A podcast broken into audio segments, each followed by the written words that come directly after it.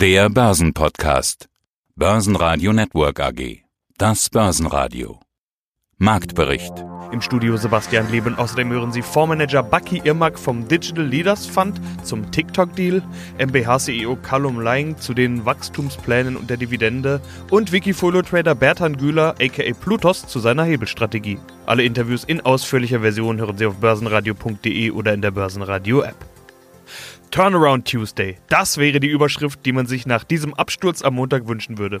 Wäre dann aber doch etwas übertrieben. Plus 0,4% waren es zu Börsenschluss, 12.594 Punkte im DAX. Der ATX in Wien stieg 0,2% auf 2.130 Punkte. Im Laufe des Tages standen die Kurse schon deutlich besser, aber die dann doch wieder schwache Wall Street sorgte für weitere Zurückhaltung. Dass es doch vermutlich Corona-Angst war, die sich bemerkbar macht, sieht man auch daran, dass vor allem die vermeintlichen Corona-Gewinner gefragt waren. Und das, obwohl der IFO-Ausblick mit 5,2% Wirtschaftsrückgang besser aussieht als die minus 6,7%, die noch vor kurzem erwartet wurden. Stärkster Gewinner im DAX war Delivery Hero mit plus 4,5%, im MDAX legt HelloFresh 2,9% zu. Weitere DAX-Gewinner sind die Deutsche Börse und Fresenius Medical Care mit plus 2,1%. DAX-Verlierer war erneut die Deutsche Bank. Zusätzlich zu den Geldwäschevorwürfen vom Wochenbeginn kommt die Meldung, über 100 Filialen streichen zu wollen, um auf die Zielgröße von 400 Filialen zu kommen. Weitere Verlierer im DAX waren die Münchner Rück mit minus 1% und Schlusslicht Allianz mit minus 1,9%. Die Versicherer und Rückversicherer leiden weiter unter den möglichen Schäden der Waldbrände in den USA. Am Dienstagabend stehen außerdem die Tesla HV und der sogenannte Battery Day an, auf dem neue Tesla-Batterien vorgestellt werden sollen. Und der US-Kongress befragt Finanzminister Stephen Mnuchin und Notenbankchef Jerome Powell. Donald Trump hat seine Rede vor den Vereinten Nationen außerdem für Eigenlob und China-Bashing genutzt. Augen und Ohren bleiben also in den USA. Hallo, Buck hier, Mark, Fondsmanager des Digital Leaders Fund. Ein Tech-Thema will ich aber trotzdem noch ansprechen. Ganz großes Tech-Thema in diesen Tagen. TikTok.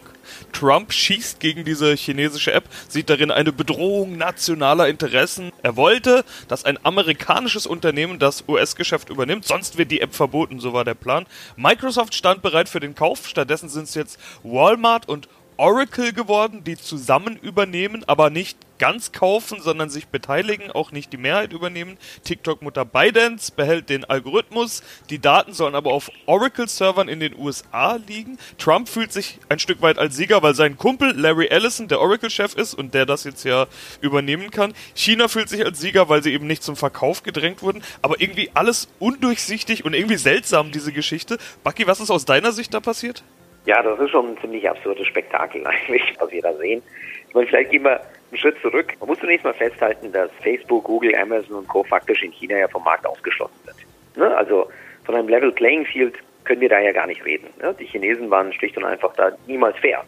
Also man konnte nicht ohne weitere Software in den chinesischen Markt so ausrollen, wie man das eigentlich in der Rest der Welt machen kann. Und das ist ein riesengroßer Markt. Und nur auf diese Art und Weise haben die Chinesen es ja tatsächlich geschafft, parallel koexistierend ihre eigenen Digitalgiganten groß zu machen. Und Indien hat meines Erachtens vorgemacht, wie man wirksam China schwächen kann. Es hat einfach die Nutzung von 118 mobilen Apps im Land verboten. Als Grund haben sie auch nationale Risiken oder Sicherheitsrisiken für die Bürger genannt. Das mögen durchaus berechtigte Gründe sein, aber der eigentliche Auslöser waren die Scharmützel natürlich an der chinesisch-indischen Grenze. Das hat Trump natürlich als Vorbild genommen. Er hat gesehen, was für eine interessante neue Waffe das eigentlich ist, dieser Markt. Ich meine, die Inder haben sowieso den allergrößten App-Markt der Welt, aber den lukrativsten App-Markt der Welt, den haben die Amerikaner. Ja, weil die Bürger schlicht und einfach deutlich mehr ausgeben und der amerikanische Konsument natürlich per se, wenn man es rein ökonomisch betrachtet, einfach wertvoller ist für die Unternehmen als der durchschnittliche Inder jetzt rein ökonomisch betrachtet. Der wahre Grund war beim Trump wahrscheinlich nicht Sicherheitsrisiken für die Bürger, sondern es sind nationale und patriotische Töne natürlich jetzt vor der Wahl. Er bedient natürlich auch Ressentiments gegen viele die, die viele Menschen gegen China haben jetzt mit der Corona-Krise erst recht. Und zudem hatten ihm die TikTok-Nutzer den Wahlkampf in Tulsa verhagelt, weil sie Tickets bestellten und nicht erschienen sind. Also da kam so eine persönliche Komponente noch dazu. Und daraufhin hat er eben gedroht, aus nationalen Sicherheitsgründen TikTok und auch gleichzeitig WeChat gleich mit ja, zu schließen. Und dann ist das passiert, was du eben gerade dargestellt hast.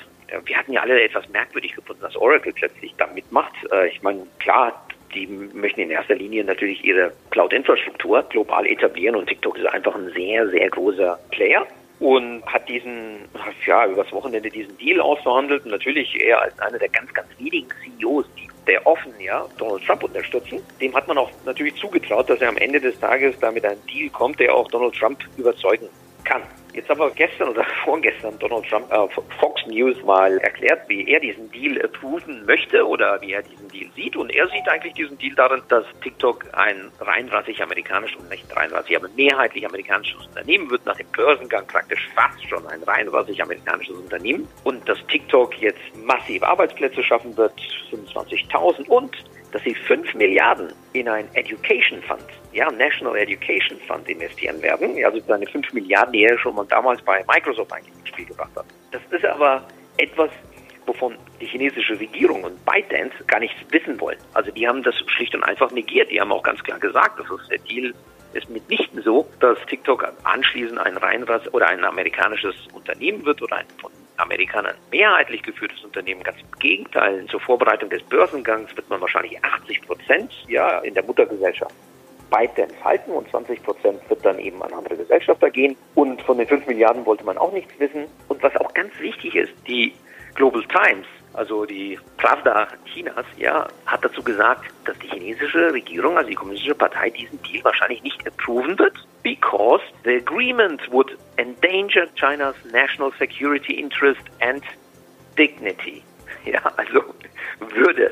Also etwas, ich glaube, ein Wort, was eigentlich oder ein Begriff, den Donald Trump wahrscheinlich in seinem Repertoire gar nicht hat. Ja, aber was in den Verhandlungen mit Chinesen extrem wichtig ist.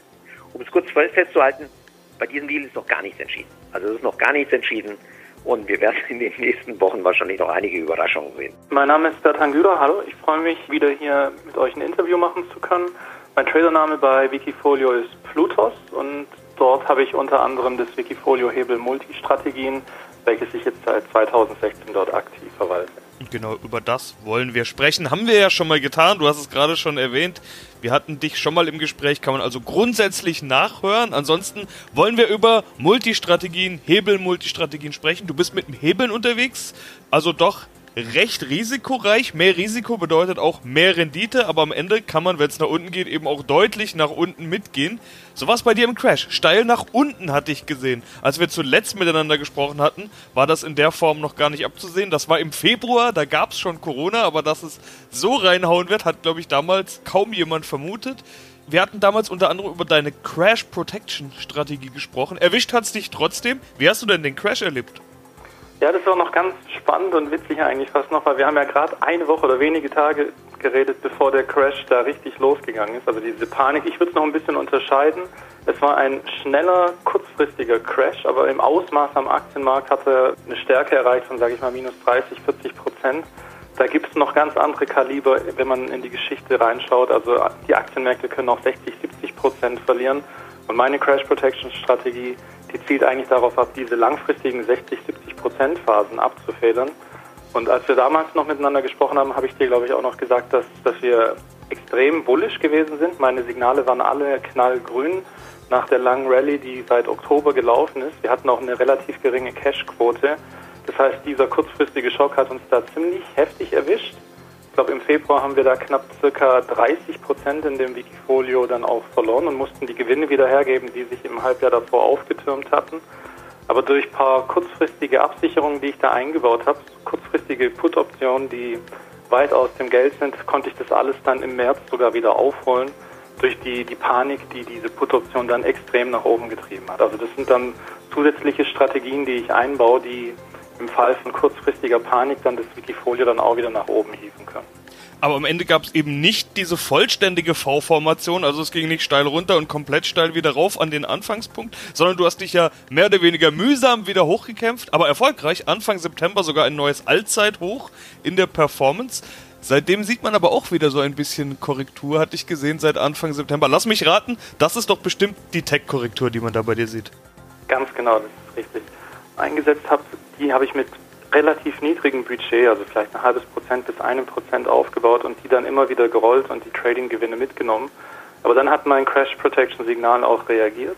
Also das langfristige Risiko wurde dann als zu hoch eingesetzt und deswegen habe ich dann in der ersten Erholungsphase im April, denke ich, war ich komplett aus dem Markt quasi draußen und habe dann wieder peu à peu einzelne Positionen aufgebaut, vorwiegend in Pharma-Titel wie Gilead Sciences oder bei Tech-Titeln. Und die Tech-Titel sind auch extrem gut gelaufen. Also allein bei Apple habe ich dreimal die Position rollen müssen, weil sie schon zu hohe Gewichte im Portfolio erreicht hat, um da das Risiko wieder rauszunehmen und da die Gewinne mitzunehmen. Und wir haben dann eben die neuen Höchststände erreicht, aber mit der Korrektur im Nasdaq ging es jetzt halt auch wieder in die andere. My name is Callum Lang. I'm the founder and CEO of MBH Corporation PLC. Sie haben eine Dividende gezahlt nach nur einem Jahr, in dem Sie gelistet sind. Das ist nicht unbedingt üblich. Warum haben Sie das getan?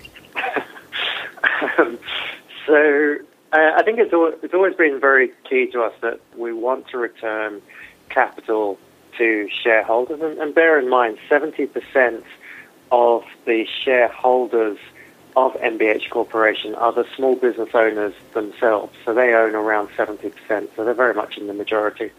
So we want to return cash to them through dividends. Uh, we also like, know, typically when you issue dividends, you attract the kind of investors that we like, which is long-term investors that really, um, you know, see what, what we're doing and take the time to learn about us.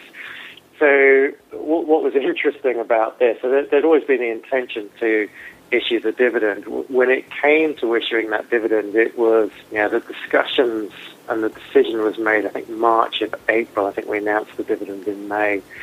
And obviously, that was right at the time when everything was being shut down with COVID. So we could have actually issued a, a bigger dividend, but we decided we went with 1% and decided to retain some earnings just in case because no, nobody knew what was going to happen at that point. So it was a relatively low dividend, but it was nice to be. I think there was only five companies out of 110 that's listed at the same time as us that were able to issue a dividend in their first year. It's quite rare. So yeah, we, we were quite proud of that.